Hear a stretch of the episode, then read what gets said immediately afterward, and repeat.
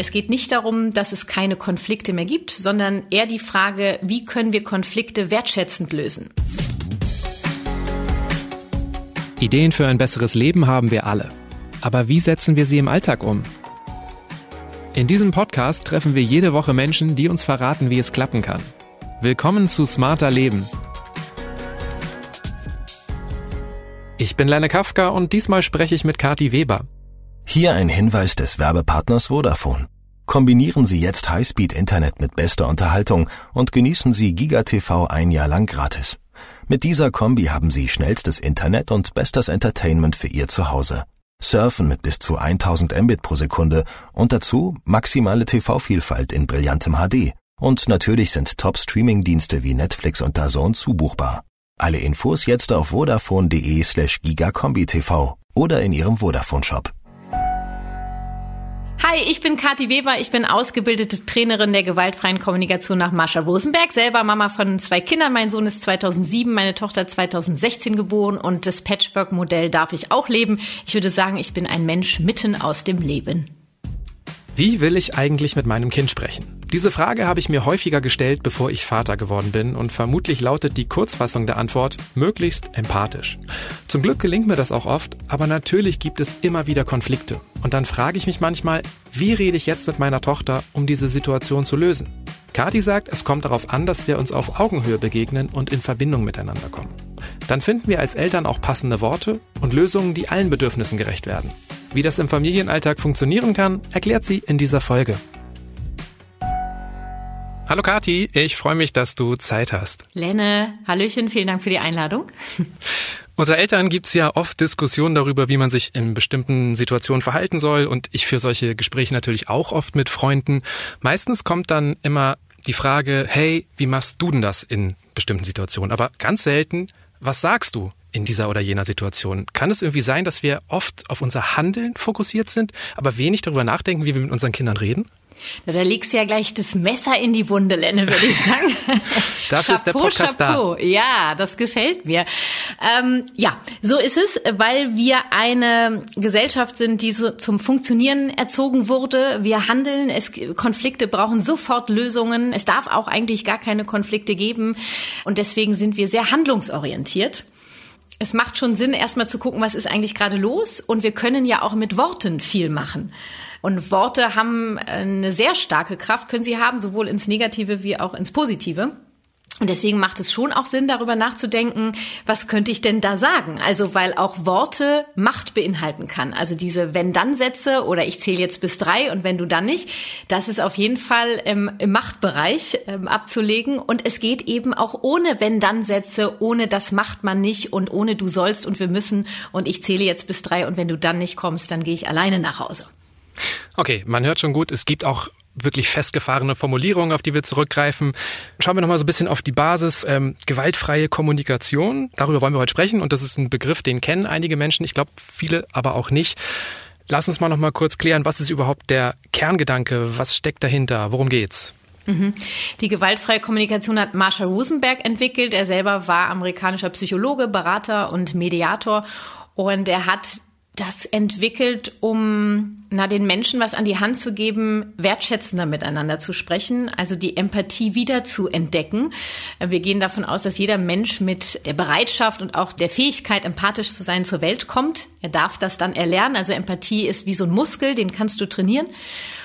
Und wie können wir Konflikte so lösen, dass alle gesehen und gehört werden, also dass die Bedürfnisse aller berücksichtigt werden. Es geht nicht darum, dass es keine Konflikte mehr gibt, sondern eher die Frage, wie können wir Konflikte wertschätzend lösen? Also im Blick auf alle, eben nicht ich habe recht und du hast kein Recht oder ich mache alles richtig und du machst alles falsch, sondern wie können wir einen Weg finden, der für alle okay ist, der für alle machbar ist, um eher in dieses Miteinander zu kommen, statt in dieses Gegeneinander, also weg von diesen Machtkämpfen, sondern rein in die freiwillige Gemeinschaft, dass wir davon ausgehen, dass jeder Mensch dazu bereit ist, zum Wohle der Gemeinschaft beizutragen, solange auch seine Bedürfnisse berücksichtigt werden. Du hast ja auch schon so ein paar Formulierungen genannt, die jetzt nicht besonders wertschätzend sind. Wenn dann Sätze, also ne, wenn wenn du das nicht machst, dann ähm, oder auch ich zähle bis drei. Das sind jetzt aber genau auch Formulierungen, die habe ich jetzt eher gehört, haben Erwachsene zu Kindern gesagt. Kann es sein, dass wir mit Kindern auch nochmal vielleicht gewaltvoller oder, oder respektloser manchmal umgehen als mit anderen Erwachsenen oder weniger vorsichtig? Also dieses Ich zähle bis drei habe ich tatsächlich bei Erwachsenen noch nie erlebt, das stimmt. Wäre das interessant, das mal auszutesten. Oder im Restaurant sagt die Partnerin zum Partner, ich zähle bis drei. Wenn du dann nicht dein Essen bestellt hast, dann gehe ich. Also das ähm, eher seltener bis gar nicht. Nur diese Wenn-Dann-Sätze, Lenne, also so äh, der Klassiker in der Beziehung, wenn du jetzt nicht anfängst, dich mit dir selber zu beschäftigen, dann gehe ich. Wenn du dich jetzt nicht äh, von diesem Freund trennst, dann bin ich weg. Also das gibt's in der Partnerschaft natürlich schon und auch im Job gibt es versteckte Wenn-Dann-Formulierungen. Also es, es muss ja nicht immer direkt dieses Wenn-Dann sein, nur es gibt ganz viele äh, Formulierungen und auch Handlungen, die ein Wenn-Dann dahinter stecken haben. Und ansonsten gibt es noch einige Wörter, auf die es sich schon lohnt zu verzichten oder zumindest, wo es sich lohnt, mal drüber nachzudenken, möchte ich die überhaupt benutzen? Welche denn? Zum Beispiel das geliebte Wort aber. Aber kann wie ein Radiergummi wirken, also dass das, was vorher gesagt wurde, wegradiert wird. Zum Beispiel so, ja, okay, du willst jetzt ein Eis essen, aber ich will, so, ne, jetzt dann habe ich dich gehört, aber meins ist wichtiger, aber ich will nach Hause. Stattdessen kannst du zum Beispiel sagen und oder gleichzeitig. Also du möchtest jetzt das, gleichzeitig brauche ich gerade das. Und dann haben wir eine Gleichwertigkeit. Dann das Wort Mann, also dieser ominöse Mann mit einem N. Dieser Mann hat ja unglaublich viel bestimmt, ne, was Mann so macht und was Mann eben nicht macht. Okay, weil da auch irgendwas als allgemeingültig vorausgesetzt wird, was aber eigentlich oft eine subjektive Wahrnehmung ist. Naja, natürlich. Also ja. man, ähm, man legt die Füße beim Essen nicht auf den Tisch. Also es gibt Menschen, die haben da gar kein Problem mit. Und es, in der Situation ist es ja eigentlich, ne, ich, ich will das nicht. Ja, genau. Es ist immer ein Ich dahinter. Und wenn du kein Ich findest, kannst du es dir sowieso sonst wohin schmieren. Also jedes Mann persönlich zu formulieren. Und könnte es jetzt schon nach unserem Interview recht lustig werden in deinem Alltag, weil wenn, denn wenn du mal äh, anfängst zu beobachten, wie oft Menschen Mann sagen, du selber vielleicht auch, das ist schon echt Wahnsinn, wie unpersönlich das ja dann auch ist. Und das sagt eigentlich gar nichts aus. Ja, sondern was steckt hinter diesen Manns? Das heißt ja auch, dass wir im Alltag und in unserem Berufsleben und mit unseren Partnern, Partnerinnen eigentlich ja ganz viele Formulierungen, Floskeln verinnerlicht haben, äh, die wir täglich anwenden, ohne sie zu hinterfragen. Glaubst du, wenn ich so eine Wenn-Dann-Aber-Mann-Partnerschaft führe, dass das dann auch schnell eine Wenn-Dann-Aber-Mann-Familie wird? Also wenn ich Kinder krieg? Definitiv. Weil wir können ja auch nicht von heute auf morgen unsere Gewohnheiten ändern. Und diese äh, Mann, aber, wenn dann, und weiß nicht, ich bin ja noch gar nicht mit allen Wörtern fertig, Lenne. Ähm, also zum Beispiel das Müssen, ja. Was, was die Menschen alles müssen wir müssen gar nichts, ja, sondern du kannst immer gucken, okay, um welches Bedürfnis handelt es sich gerade, was ich versuche mir mit dieser Handlung zu erfüllen. Zum Beispiel, ich muss zur Arbeit gehen. Nee, du musst gar nicht. Das ist deine Wahl. Ich, vielleicht brauchst du finanzielle Sicherheit, Austausch, Leichtigkeit, Gemeinschaft. Also es gibt ja vielleicht mehrere Bedürfnisse. Das wünsche ich allen Zuhörerinnen und Zuhörern, die sie mit ihrer Arbeit erfüllen können. Und dann musst du nicht mehr gehen. Also wir müssen gar nichts. Wir können immer gucken, was steckt dahinter. Und wenn ich nichts finde, dann kann ich es halt lassen. Das ist etwas, was wir ja auch mitgekriegt haben und die Generation, also die Generation unserer Eltern ja auch. Also das ist ja nicht von heute auf morgen entstanden.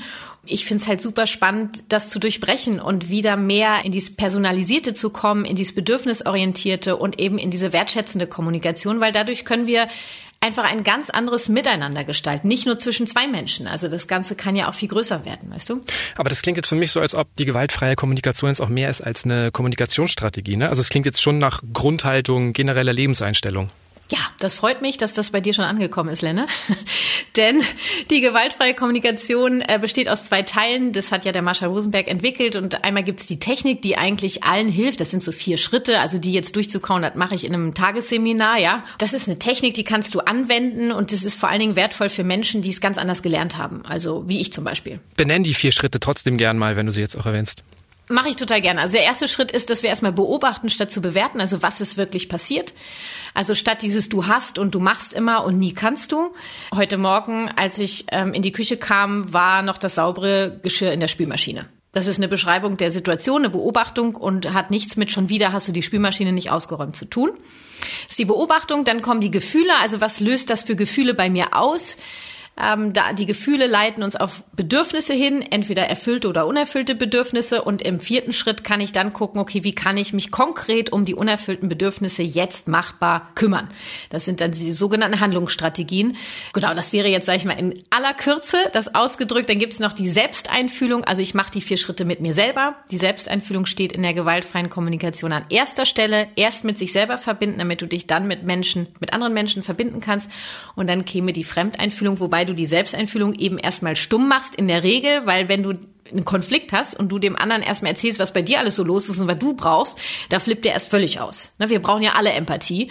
Und wenn ich dem anderen erstmal erzähle, was bei mir alles los ist und was ich eigentlich alles brauche, könnte schnell entstehen äh, schon wieder dieser Gedanke, ah, ich reiche nicht aus, ah, ich habe es wieder falsch gemacht oder so. Und genau davon wollen wir ja eben weg. Und daneben gibt's eben diese Grundhaltung. Das sind ähm, sechs Kernthemen, die das Ganze ja einfach eigentlich wirklich zu, für mich zu einer Lebenseinstellung machen. Ich habe eben schon eine genannt, dass alle bereit sind, zum Wohle der Gemeinschaft beizutragen. Das ist eine der sechs Grundhaltungen und dass zum Beispiel Gefühle bei mir ausgelöst werden durch das Verhalten anderer, nur niemand anders ist dafür verantwortlich. Also niemand macht mich traurig oder macht mich glücklich, sondern jemand macht etwas und dann bin ich oder fühle ich mich traurig oder glücklich zum Beispiel. Und auch die Bedürfnisse zu erfüllen ist unsere Verantwortung. Dafür ist niemand anders verantwortlich. Das macht das Ganze dann sehr unsexy und sehr unbequem, ähm, weil dann geht's ja extremst in die Eigenverantwortung und das ist das, was wir brauchen es wirkt jetzt so auf mich, wenn ich mich der gewaltfreien Kommunikation annähern will, dann muss ich mich wirklich entscheiden, okay, ich möchte einfach meinen Mitmenschen mehr auf Augenhöhe begegnen, ich möchte mich mehr um meine Bedürfnisse kümmern, aber auch die Bedürfnisse der anderen achten, ich möchte konstruktiver mit Konflikten umgehen. Das muss man ganz bewusst angehen, oder? Ja, also das würde ich sagen schon. Also erstmal musst du das nicht machen und du bist herzlich eingeladen, wenn du sagst, ah, das ist cool. Ähm, Guck, der erste Fehler. Ich bin noch im Müssen drin. Äh, kein Fehler, kein, überhaupt kein Fehler. Es ist einfach nur, du merkst schon den Unterschied. Es ist mehr so eine Freiwilligkeit. Ich mache das jetzt gerne. Ich, ich muss das. Ich muss hat schnell so einen Druck, ja. Und du bist herzlich eingeladen, da näher hinzugucken. Und manche sagen so, ja, also das ist jetzt GFK-like und das ist nicht GFK-like und dann gibt's GFK-like und es gibt nicht GFK-like. Das ist mir völlig egal, weil ich glaube, im tiefsten Innern sind wir alle Wenn wir es schon sagen, so sagen wollen, ja. Das klingt total nach Sekte, ehrlich gesagt. Ja, ja, und das will ich überhaupt nicht. Jeder Mensch ist der, der ist ja, das ist eine Möglichkeit, wenn du sagst, ey, ich will raus aus so diesen Machtkämpfen, wenn du das Gefühl hast oder den Eindruck hast, dein Leben ist eigentlich eher so ein Kampf. Jeden Tag habe ich meine verschiedenen Kämpfe, meine Schauplätze und ich, ich krieg's irgendwie nicht rund. Wäre das eine Möglichkeit, die dir gegebenenfalls helfen kann, aus diesen Kämpfen rauszukommen? Das geht nicht von heute auf morgen, definitiv nicht. Und das wird auch nie aufhören, weißt du? Also das ist ja ein Prozess mit dir selber. Es ist auch nicht so, ah, ich kann jetzt die GfK. Ist mir doch egal. Also leb sie doch, ja? Und dann gibt's auch in meinem Leben Momente, das ist dann, ähm, naja, sagen wir, das war dann vielleicht doch eher gewaltvoller. Das kann passieren und das ist auch in der GfK nicht falsch, sondern eher die Einladung zu hinzugucken, okay, was ist bei dir noch unerfüllt? Also was will dir dein Verhalten gerade zeigen? Worum darfst du dich kümmern? Und dann kann ich, wenn ich möchte, dahin gucken. Muss ich auch nicht. Also ich bin ja immer ein freier Mensch, verstehst du? Du bist vor 15 Jahren zur GfK, zur gewaltfreien Kommunikation gekommen. Und das war ja, weil du schwanger warst mit deinem Sohn. Mhm. Bei dir war ja von Anfang an irgendwie der Impuls da, dass du mit deinen Kindern so reden wolltest. Warum hast du dich für diese Haltung entschieden und was glaubst du, bewirkt das, wenn wir so mit unseren Kindern reden? Mhm, also entschieden habe ich mich dafür aus der Frage heraus, okay, ich bin spontan Mama geworden. Das war äh, alles andere als geplant äh, mit 25 und dachte ich, okay, hä, wie geht denn das jetzt? Nee, also so wie ich das erlebt habe, will ich das aber nicht machen. So. Und dann habe ich mich auf die Suche begeben und mir ist relativ schnell die GfK in die Arme gefallen. Und das war für mich die Antwort auf diese Frage und äh, viel mehr darüber hinaus. Also nicht nur, wie möchte ich meine Elternschaft leben, sondern was heißt das eigentlich in der Welt auch was zu bewegen Richtung Frieden und Empathie? Und äh, für mich ist die gewaltfreie Kommunikation in Bezug auf meine Mutterschaft schon etwas, was meinen Kindern hilft, einfach das, was viele von uns, das kenne ich aus den Beratungen auch, die ich mache und auch von mir selber, ähm, jetzt anfangen zu erarbeiten, dieses Grenzen zu erkennen, Grenzen zeigen, setzen zu können, zu erkennen, wie fühle ich mich, Bedürfnisse, wie kann, Bedürfnisse, okay, habe ich, ah, interessant, welche, boah, die gibt's alle, krass, habe ich alle, was kann ich dafür tun? Also Selbstfürsorge leben, eine Selbstverantwortung haben, ein Selbstbewusstsein, eine Selbstliebe, alle diese Selbstthemen, ja. Ich meine, ich sehe es jetzt, mein, mein Sohn ist ja nur mittlerweile in der Pubertät und wenn ich das sehe, was der für einen für einen Boden unter den Füßen hat, das ist unbeschreiblich. Und auch meine Tochter jetzt mit ihren viereinhalb, wie die kennt ihre Gefühle, Lenne, die kann mir ganz genau sagen, was bei ihr erfüllt ist gerade an Bedürfnissen was unerfüllt ist. Und die fängt an, echt sich um sich zu kümmern. Ich weiß noch, heute Morgen hatte sie große Schwierigkeiten, dass sie wusste, dass mein Vater sie vom Kindergarten abholt und der Papa gerade unterwegs ist beruflich. Und es gab bei mir einfach, weil wir beide verabredet sind und mir Zuverlässigkeit wichtig ist, war für mich klar, ich möchte heute Nachmittag diese Unterstützung haben. Und es fiel ihr so schwer. Und der Fazit war, ich will das gar nicht ausbreiten jetzt, es ging ungefähr zwei Stunden, sie da zu stärken, ja Einfühlung zu geben. Ähm, und am Ende war unser Satz, ich darf mich um mich kümmern, weil meine, ich habe meiner Tochter Strategien an die Hand gegeben, wie sie mit ihrer Traurigkeit umgehen kann, nachdem wir sie erkannt haben und auch mit dieser Mama-Nähe, die sie braucht, auch wenn Mama nicht da ist. Und diese Strategien, die wir entwickelt haben, habe ich dann noch mehrfach abgefragt. Und das ist aber zu sehen, wenn auch als ich sie dann abgeholt habe eben und an meinen Papa übergeben habe, habe ich gefragt, und konntest du dich heute um sich, dich kümmern? Konntest du deine Traurigkeit in den Bauch, äh, konntest du die fühlen und konntest du da reinatmen? Sagt sie, ja, habe ich in der Mittagsruhe zweimal gemacht, da ging es mir gleich besser. Das ist doch Wahnsinn, Lenne, oder? Wenn, wenn die Kinder schon in diesen Kinderschuhen lernen, ihre Gefühle zu spüren, zu benennen, sie mit Bedürfnissen in Verbindung bringen können und sich dann akut um sich kümmern können. Das klingt total beeindruckend. Gleichzeitig hm? frage ich mich. Hey, ähm, Lenne, ja, sag mal. Ich versuche es anzuwenden. ähm, ich versuche dir zuzuhören. Gleichzeitig frage ich mich, du hast gesagt, zwei Stunden hat das gedauert. Also, naja, also wie, wie, all, wie alltagstauglich ist das? Naja, wir sind aufgestanden um sechs. Und da sagte sie, Mama, ich habe Bauchschmerzen, ich glaube, ich habe Fieber, ich habe Schleim im Hals und äh, was hat sie noch gesagt? Also sie hat sich mehreres da äh, Symptome und ich habe direkt gefragt, noch im Bett, okay, und ich habe den Eindruck, du möchtest mir gerade damit sagen, dass du heute zu Hause bleiben möchtest. Und da konnte sie schon Ja sagen. Und diese zwei Stunden habe ich gemacht zwischen sechs und acht Uhr, während wir aufgestanden sind, gefrühstückt haben, ich geduscht habe, sie angezogen habe. Also ich habe nicht zwei Stunden mit ihr dort gesessen, sondern ich habe das nebenbei gemacht. Das kann ich mittlerweile. Vor 15 Jahren wäre das vielleicht morgens noch etwas anders gelaufen und es wäre vielleicht auch ein bisschen noch aus dem Ruder gelaufen, wobei du auch Situationen, die aus dem Ruder laufen, immer noch in Verbindung nachher beenden kannst. Also es geht nicht darum, alles richtig zu machen, sondern zu leben in Verbindung.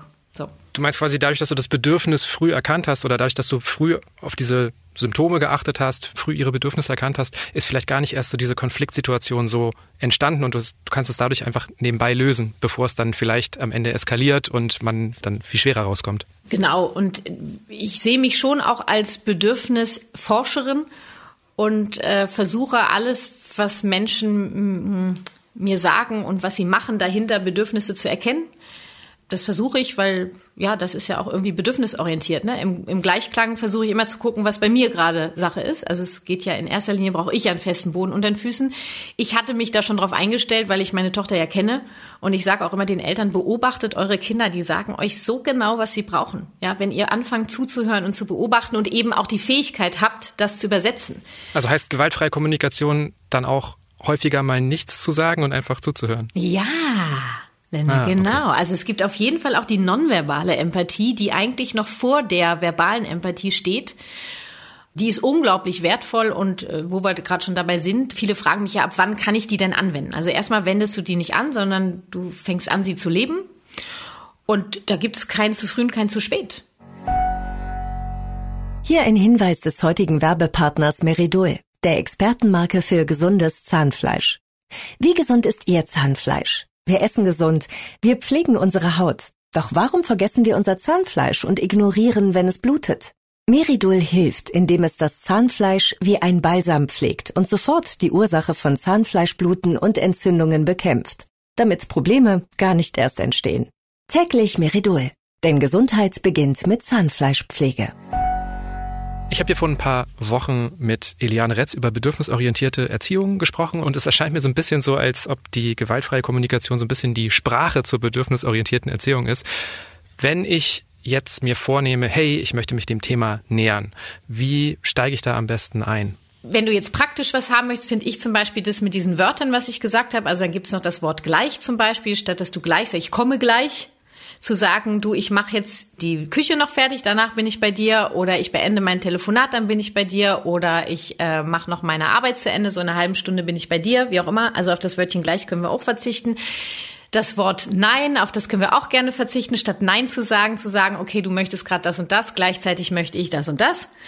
Ähm, und auf das Wort nicht können wir auch weitestgehend verzichten. Manchmal macht es schon natürlich Sinn. Nur ich meine damit eigentlich eher so positiv zu beschreiben, statt zu beschreiben, was jemand nicht gemacht hat oder was eben nicht passiert ist, zu sagen, was habe ich denn gesehen, was habe ich gehört. Und das finde ich zum Einstieg immer schon ganz spannend. Vielleicht auch erstmal mit einem Wort anfangen. Es könnte noch ein bisschen viel werden mit den ganzen Wörtern. Was, was hat sie jetzt nochmal gesagt? Oder diesen ersten Schritt der GfK finde ich super spannend. Wirklich mal zu selber zu beobachten, wann bewerte ich eigentlich immer oder überhaupt, äh, wenn mit mir gesprochen wird. Ähm, und ich erzähle das gerne in meinen Seminaren. Das war für mich in den Anfängen äh, so genial. Ich habe, also fand ich genial. Ich habe mir dann überlegt, okay, ich will in dieses Beobachten rein und habe gemerkt, das ist wirklich viel schwieriger, als ich dachte. Erstmal hört sich das so einfach an, oder? Naja, dann beobachte ich halt, statt zu bewerten. Was soll denn das? Und dann habe ich gedacht, nee, jetzt nehmen wir mal einen Ort, wo ich so krass bewerte. Und das sind die Berliner öffentlichen Verkehrsmittel. Also ich brauche nur den Bahnsteig zu betreten und in meinem Kopf fange ich an, eine Bewertung nach der nächsten rauszuhauen. Und das habe ich als kleine Challenge für mich genutzt und bin halt wochenlang äh, bewusst zu den öffentlichen Verkehrsmitteln, das war ja dann auch mein Arbeitsweg, und habe jede Bewertung umformuliert in eine Beobachtung. Das war, das war ein Fest, das kann ich dir sagen. Mai, ich hatte zu tun. Okay, also diese von dir bereits erwähnten vier Schritte ähm, durchaus mit sich selber auch mal durchspielen und immer erst mal einen Schritt ein paar Mal durchspielen? Ja, also das, wenn ich jetzt sage, zum Einstieg in die GfK nehmen die die vier Schritte vor, äh, da ist komplette Überforderung und Überforderung führt meistens dazu, dass ich das Ding in die Ecke werfe und sage, hör mir auf mit dem Scheiß ein Schritt nach dem anderen. Und ich finde, mit den Wörtern erstmal so ein Bewusstsein dafür zu kriegen und auch mal zu gucken mit dieser Beobachtung, was ist auch der Unterschied, wenn ich beobachte, statt zu bewerten finde ich total spannend für den Einstieg. Ja, um einfach mal mit Leichtigkeit auch da reinzukommen. Also mir ist so wichtig, dass die Menschen Freude dabei haben und ich will eigentlich total weg von diesem ganzen Konstrukt und diesem, weil dann kommen wir ja schnell wieder rein, das ist richtig und das ist falsch. Ich möchte einfach, dass es lebt und das ist das, was ich mit meiner Arbeit auch versuche jeden Tag äh, mitzugeben. Du kannst alles machen, du kannst auch müssen benutzen, nicht und gleich und aber es ist nur spannend, wenn dir auffällt, wenn du das benutzt, was es verändert, wenn du allein drüber nachdenkst, weißt du? So, das ist nicht falsch, dass du das machst. Am Anfang steht also die Selbstbeobachtung. Ähm, wenn wir Systeme ins Wanken bringen wollen, dann können wir am besten an uns selber arbeiten, irgendwas verändern und dann verändert sich alles um uns rum.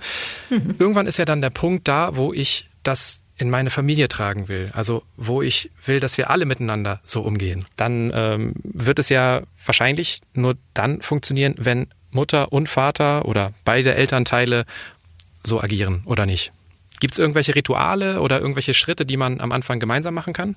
Es geht eher weniger darum, dass es funktioniert. Und ich finde, wir haben ein Elternpaar, ob das jetzt zwei Frauen sind, zwei Männer oder Mann und Frau, ist mir jetzt wurscht, ja. Wir haben ein Elternpaar und einer von diesem Elternpaar entdeckt für sich die GfK. Und wir le leben einmal gemeinsam die Elternschaft und jeder für sich auch. Und ich finde, dass es auch erstmal in Ordnung ist, dass jeder auch für sich Sachen entdeckt. Und du kannst immer das Gegenüber fragen, ob es bereit ist, sich das mal anzuhören, sich das mal anzugucken. Und da kann halt ein Nein kommen. Und das ist auch in Ordnung. Eine Elternschaft darf differenziert sein. Und es geht nicht darum, dass beide das Gleiche machen. Kinder können das wunderbar auch voneinander trennen. Kinder brauchen eher, dass die Eltern irgendwo schon eine Art von Team sind. Nur sie müssen nicht immer die gleiche Meinung haben und es immer gleich machen wenn ich jetzt sage, pass auf, ich habe jetzt meinetwegen die GfK für mich entdeckt und so will ich meine Elternschaft leben und wenn du das nicht mitmachst, dann bist du raus, dann bin ich ja auch schon wieder weit entfernt von einem Miteinander, sondern eher in einem Machtkampf, weil, wie du gerade gehört hast, habe ich eine Wenn-Dann-Formulierung benutzt. Also ich setze die Pistole auf die Brust. Und da, auch da versuche ich immer wieder den Menschen mitzugeben, bleib doch erstmal bei dir. Du kannst doch deine Elternschaft lieben. Es kann durchaus sein, dass irgendwann ein Punkt kommt, wo ich merke, okay, so kann ich die Elternschaft, so wie ich sie mir vorstelle, einfach nicht leben und es ist keine Bereitschaft beim Gegenüber da und jetzt finde ich für mich einen Weg. Und viele Partner oder Partnerinnen übernehmen ganz viel übers Beobachten. Und wenn du fragst nach Ritualen, um das so einzuführen, also ich finde es schon immer fair, ehrlich zu sagen, worum es geht statt irgendwie so ein bisschen so eine, weißt du, so, äh, ich fange hier mal mit einem Ritual an, was, was der oder diejenige nicht weiß, ist, dass ich hier eigentlich jetzt hier mit. Man kann ja Rituale auch bewusst einführen, man kann das ja offen ansprechen. Ja, ja, das wäre mir total ja. wichtig, ne, dass das schon mitgeteilt wird. Also mein absolutes Lieblingsritual ist das Feiern und Bedauern aus der gewaltfreien Kommunikation, dass wir erfüllte Bedürfnisse feiern und unerfüllte Bedürfnisse bedauern. Es ist nicht mehr und nicht weniger. Und das ist wundervoll, ob in der Familie, in der Partnerschaft oder auch mit dir selber. Wie würdest du das konkret machen? Ich mache das total gerne beim Abendbrot, wenn wir zusammen am Tisch sitzen. Das ist mittlerweile recht wenig geworden, äh, selten geworden, weil mein Sohn viel unterwegs ist. Also mache ich es mit meiner Tochter mittlerweile bei der Einschlafbegleitung. Ich sage einfach, also ich feier heute, dass ähm, ich dich vom Kindergarten abgeholt habe, weil mir Verbindung wichtig ist oder Mama-Tochter-Nähe. Also ich habe genannt, was ich feiere, die Situation, was ich gemacht habe und das erfüllte Bedürfnis. Ich bedauere total, dass ich danach nochmal zur Arbeit bin weil mir eben unsere Nähe so wichtig ist und gleichzeitig feiere ich, dass mein Papa ähm, heute Nachmittag für dich da sein konnte, weil mir Unterstützung wichtig ist. Also ich habe jetzt dasselbe gefeiert und auch bedauert mit einem gleichzeitig dazwischen. Genau, und so gibt es ja ganz viele Situationen und das ist freiwillig. Ich mache das halt immer, weil ich das auch für mich wirklich mache, Lenne.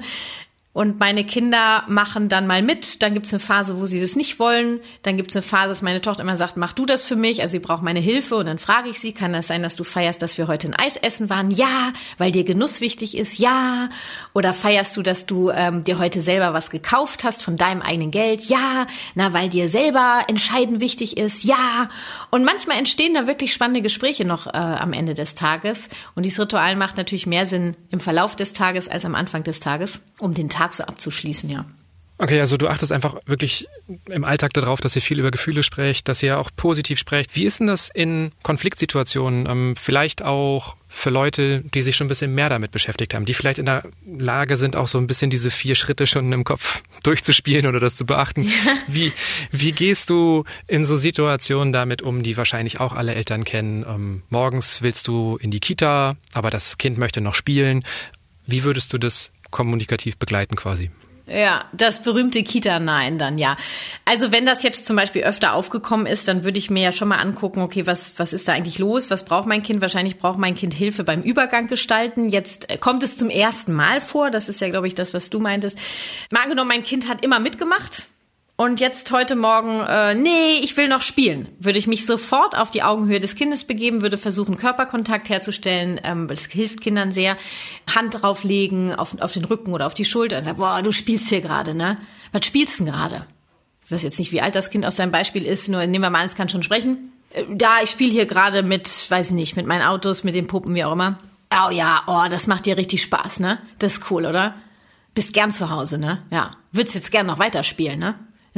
Jetzt kommen die Ersten, die schon sagen, ja, aber da lege ich ja irgendwie das Messer in die Wunde. Ich kann doch da jetzt nicht das so ausbreiten. Ihr Lieben, das ist Empathie, wenn ein Mensch gesehen und gehört wird. Und zwar bade ich dieses Kind gerade in seinem Bedürfnis, was ja gerade erfüllt ist. Ja, es Spiel und Spaß. Und Geborgenheit, ja. Oh, und du würdest jetzt gerne noch weiterspielen, ja. Und vielleicht haben wir auch noch Autonomie dabei und du würdest gern selber entscheiden, wann du aufhörst, ne? Gleichzeitig sage ich dir, dass heute Kita-Tag ist, weil das entscheide ich als deine Mama. Also ich habe mir das vorher gut überlegt, ob mein Kind heute in den Kindergarten geht oder nicht, weil so Unsicherheit dann so, hm, ja, lass ich oder lass ich mein Kind zu Hause, das spüren die sofort. Ne? Und dann, dann wird's schwierig. Also ich habe auf jeden Fall eine Klarheit. Sage ich, okay, ich sehe gerade, du spielst äh, gerade, gleichzeitig geht's heute in den Kindergarten, du möchtest gern noch zu Ende spielen. Ja, okay, komm. Und dann, und dann würde ich dem Kind auch helfen, dass wir das zu Ende spielen, meinetwegen die Autos in die Garage fahren, die Puppen werden noch angezogen und dann verabschieden wir uns gemeinsam. Ich rate oft dazu, beim Kind zu bleiben. Also jetzt zu sagen, okay, dann spielst du noch fünf Minuten, dann hole ich dich, dann machst du in fünf Minuten dieselbe Scheiße am Start. Weil das Kind hat keine Ahnung von den fünf Minuten, es ist in seinem Spiel und Spaß und ist jetzt auch wirklich nicht dafür zuständig, das irgendwie im Blick zu haben. Also würde ich das Kind immer dabei bleiben, begleiten, so eine Art von Führung geben, auch so wie so eine Art Anleitung. Ja, also das Kind so führen, den Übergang zu gestalten und dann sagen wir noch Tschüss, oh, noch einmal, ja, komm, das schieben wir noch dahin. Vielleicht kommen wir auch auf die Idee, komm, ein, eins nimmst du mit, das hast du so gerne. Und ich bin mir ziemlich sicher, dass aus diesem Beispiel das Kind jetzt bereit wäre mitzugehen, weil ich es abgeholt habe. Wenn dann immer noch ein Nein kommt, kann ja sein, dass echt noch was anderes dahinter steckt. Vielleicht gab es Konflikte im Kindergarten und wo, worüber mein das Kind noch nicht mit mir reden konnte, weil es das gar nicht äußern, weil es vielleicht selber gar nicht weiß, warum es nicht in die Kita will. Das wäre jetzt ein etwas größeres Projekt. Also dann würde ein anderes Gespräch entstehen. Ja.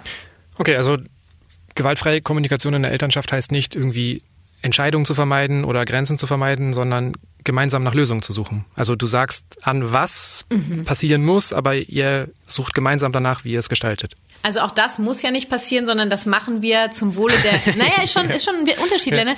Weil äh, das ist schon. Das habe ich erst heute Morgen wieder zu meiner Tochter gesagt. Ich sag, weißt du, wir kümmern uns hier beide um die Familie. Ich gehe zur Arbeit und kümmere mich damit zur Familie und du gehst in den Kindergarten, weil du damit auch zum Wohl der Familie beiträgst. Also das ist einfach so unser. Und wir gucken immer, wie wir das gestalten können, dass es für dich jetzt okay ist und dass es für mich auch okay ist. Und wir haben da heute viele Dinge gefunden, die wir.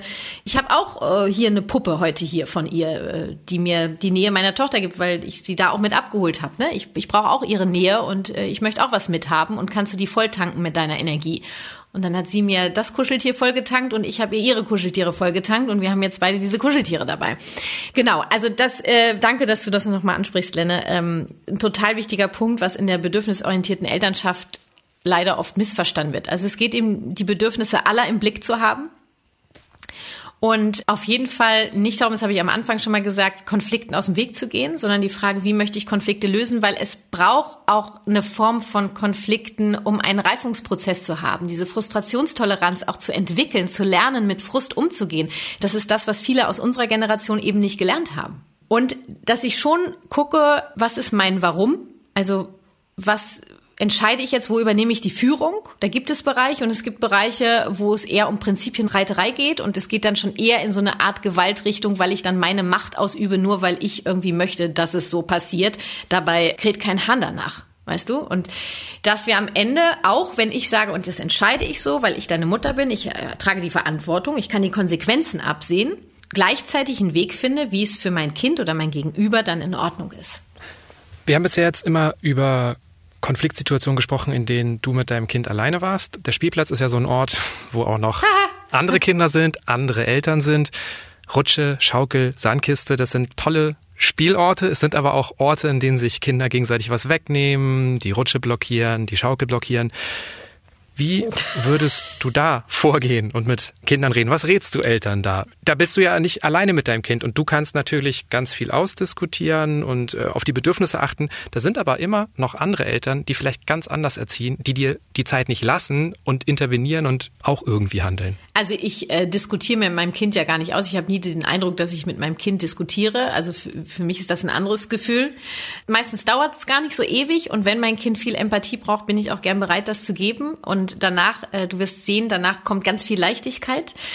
Also ich sag mal, auf dem Spielplatz bin ich für mein Kind verantwortlich und kann die Verantwortung der anderen Eltern für ihre Kinder, kann ich mittlerweile gerne bei denen lassen. Wenn es jetzt einen Konflikt gibt mit meiner Tochter und einem anderen Kind, dann äh, erstmal gucke ich zu. Und dann, wenn ich merke, vielleicht könnten die Unterstützung gebrauchen, dann frage ich, braucht ihr meine Hilfe?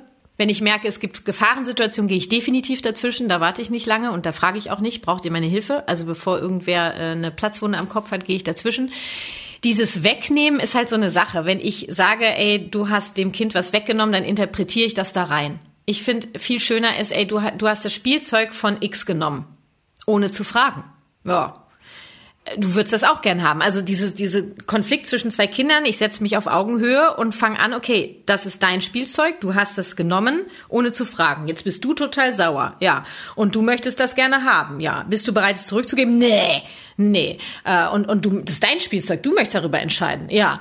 Und du möchtest auch mitspielen, ja, weil es dir so toll, weil es dir so gefällt, ja, weil du wolltest auch schon immer so einen Ball haben, ja. Und so geht das hin und her und so begleite ich die. Und irgendwann würde ich dann sagen, okay, Leute, das ist dein Spielzeug, du willst es jetzt wieder haben. Du hast das Spielzeug in der Hand und willst ja jetzt mitspielen. Was können wir denn jetzt machen? Ich kann dem Kind nicht mit Gewalt diesen Ball aus der Hand reißen, weil dann würde ich ja das machen, was ich eben nicht will, was das Kind macht. Ähm, jetzt kommen andere Eltern vielleicht dazwischen und sagen so, hey, ja, jetzt gib dem doch mal den Ball zurück und so weiter. Also wenn das mein Kind ist, würde ich sagen, stopp, ähm, ich spreche mit meinem Kind. Wenn dieser Mensch mit seinem eigenen Kind äh, spricht, dann bin ich raus ich bin der Schutzschild meines Kindes oder meiner Kinder und dafür setze ich mich dann auch ein und ich nehme auch gerne einen Konflikt mit anderen Eltern in Kauf äh, zum Schutze meines Kindes. Nur da ich schon mittlerweile gelernt habe, das bei denen zu lassen, kommt das selten vor. Also ich kann dann auch mal sagen, komm, und wir, wir gehen jetzt. Kinder machen ja ganz oft auch Sachen, die Eltern wütend machen. Ne? Also ich habe als Kind Grenzen ausgetestet, ich habe auch mal gelogen, ich habe Sachen kaputt gemacht und Viele Eltern reagieren total wütend darauf, gerade auch wenn irgendwie das Kind sie anlügt und dann werden oft Strafen ausgesprochen. Und äh, das kann ja auch nicht im Sinn der gewaltfreien Kommunikation sein. Welchen Umgang würdest du in solchen Situationen wählen? Also erstmal machen die Kinder dich nicht wütend, sondern sie lösen bei dir starke Gefühle aus. Verantwortlich für deine Bedürfnisse, die zu erfüllen, bist du selber. Das Verhalten deines Kindes löst bei dir Gefühle aus, was dich auf ein mindestens ein unerfülltes Bedürfnis hinweist, wo du hingucken kannst und wo du dich dann konkret drum kümmern kannst, das zu erfüllen. Und zweitens, deine Kinder möchten dir immer etwas mit ihrem Verhalten sagen. Also dich aufmerksam machen auf ein unerfülltes Bedürfnis. Also zum Beispiel auch das Thema Lügen das ist eigentlich immer das Zeichen, dass das Kind mehr Orientierung und Führung braucht. Will das Kind dir damit zeigen und wenn ich da hingucke und Verhaltensweisen verändere, dann wird sich auch das Verhalten eines Kindes verändern. Und Kinder sagen in der Regel, wenn sie Nein sagen, sagen sie immer Ja zu sich selber. Also zu einem Bedürfnis von sich Ja sagen. Und wenn ich herausfinde, wozu mein Kind Ja sagt mit seinem Nein, dann komme ich auch wieder in die Verbindung, weißt du? Also mit Strafen komme ich immer in die Trennung. Und mit dem Hingucken, okay, was steckt hinter dem Verhalten meines Kindes und was steckt bei mir dahinter, komme ich immer in die Verbindung. Und so kommen wir aus dem Machtkampf in das Miteinander und in die Kooperation. Okay, also letztendlich ist ja ein, geht es um Perspektivwechsel auch oft, ne? Einfach immer den Fokus darauf zu legen, wie findet man wieder zueinander und nicht, wie setze ich meine eigenen Bedürfnisse durch. Ja, also dies, wie setze ich meine eigenen Bedürfnisse durch, kennen, glaube ich, die wenigsten aus unserer Generation, sondern da geht es vielleicht dann eher um Wünsche oder wie hätte ich es denn gerne. Für mich ist ja bedürfnisorientierte Elternschaft auch eine verantwortungsbewusste Elternschaft, auch sich zu trauen, Verantwortung zu übernehmen. Auch die Verantwortung zu übernehmen, bereit zu sein, die Bedürfnisse aller im Blick zu haben und den Kindern auch zu helfen, Wege zu finden, die äh, ja für sie auch in Ordnung sind. Gleichzeitig ist es auch eine Elternschaft mit hohen Ansprüchen an dich selbst, oder?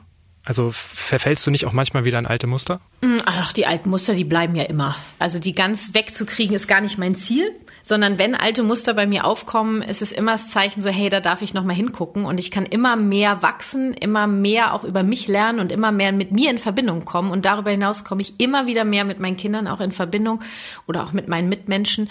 Ich sehe das gar nicht als so eine große, wie hast du es genannt? Einen hohen Anspruch habe ich gesagt an dich selbst. Mhm. Hohen Anspruch.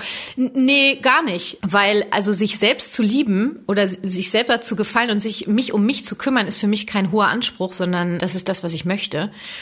Und das klappt halt mal besser und mal schlechter. Und wenn es eben gerade mal nicht so gut läuft, kann ich das sehr bedauern. Also auch ich habe Dinge in meiner Elternschaft gemacht und werde ich auch tun, auf die ich nicht stolz bin. Was hilft dir in solchen Momenten? Also wenn du das Gefühl hast, du hast dich nicht so verhalten, wie du es dir eigentlich gewünscht hast? Na, die Selbstempathie. Das ist das, was dich am meisten zu dir selber führt, zu gucken, okay, das ist das Verhalten, das ist ja die Situation, Schritt eins. Wie fühle ich mich? Was ist mein unerfülltes Bedürfnis dahinter und was kann ich für mich tun? Das sind eigentlich die klassischen vier Schritte und ich werde nie vergessen, also meine Kinder lösen sehr unterschiedlich starke Gefühle bei mir aus. Meine Tochter löst bei mir wesentlich stärkere Gefühle aus und äh, da gab es mal eine Phase, habe ich wirklich Hass gespürt. Ja, also die hat Dinge gemacht und da habe ich so einen Hass gespürt und das auch erstmal sich selber einzugestehen ist schon ist schon auch hart. So selber zu sagen, ich spüre Hass, ja, also wer, das trauen sich nicht viele. Und ähm, habe natürlich gewusst, dass der Hass nicht auf meine Tochter ist, sondern ich spüre Hass, der wird ausgelöst durch ein Verhalten. Es ist nicht, dass ich meine Tochter hasse und konnte das dann mit mir verbinden. Ähm, und das geht meistens in die Kindheit dann rein. Und in diesen Situationen, wo dieser Hass kam, war ich eben vom Nervensystem her acht Jahre alt, weißt du? Und da habe ich dann für mich kleine Strategien gesucht. Ne? Also das mache ich dann gern mit Gefühlsmeditation. Yoga hilft mir sehr, dass ich aufschreibe, ein Wertschätzungstagebuch führe, ein Dankbarkeitstagebuch, dass ich ähm, wieder mehr in die Selbstempathie komme, dass ich mich mehr mit mir verbinde. Zum Beispiel, dass dieser Hass auch sein darf, ja, dass ich mich dafür nicht verurteile. Ach, da war ich beschäftigt auf jeden Fall, Lenne, das können wir sagen. Hört sich so ein bisschen an, als ob es auch hilft, einfach einen erwachsenen Umgang mit sich zu finden. Ne? Also sollten wir vielleicht darauf schauen, ob wir irgendwie in, in, in so eine kindliche Rolle wieder verfallen oder in unser kindliches Ich. Marshall Rosenberg sagt, er will kein perfekter Vater sein, er will ein weniger dummer Vater sein. So schreibt das in seinem Buch Kinder emotional ins Leben begleiten. Was ist denn dein Ziel? Ich möchte meine Kinder sehen und hören, weißt du? Dieses Beobachten und sie mit dem nehmen, was sie sind und was sie mitbringen und sie nicht zu etwas formen, sondern sie begleiten in ihrem Prozess. Normalerweise beende ich diesen Podcast immer mit einer Frage, wo ich jetzt mal frage, wie dies oder jenes einfach besser funktionieren kann. Ich habe die schon einmal weggelassen bei der mhm. Perfektionismus-Folge. Ich glaube, heute lasse ich das auch, weil es mir irgendwie bei dem Thema zu wertend erscheint. Ich glaube, statt mir einen Tipp abzuholen, werde ich einfach nach Hause gehen und ein bisschen beobachten. Ich danke dir für deine Zeit und fürs Gespräch. Danke, Lenne, für dein Interesse. Und das war's mal wieder mit Smarter Leben. Weitere Anregungen zum heutigen Thema gibt Kati Weber in ihrem Podcast Familie verstehen, das ABC der gewaltfreien Kommunikation. Die nächste Folge von Smarter Leben gibt's ab kommendem Samstag auf spiegel.de und überall, wo es Podcasts gibt, zum Beispiel bei Apple Podcasts oder Spotify. Über Feedback oder Themenvorschläge freue ich mich jederzeit. Einfach eine Mail schreiben an smarterleben.spiegel.de. Diesmal wurde ich unterstützt von Marc Glücks und Olaf Häuser. Unsere Musik kommt von Audioboutique. Tschüss, bis zum nächsten Mal.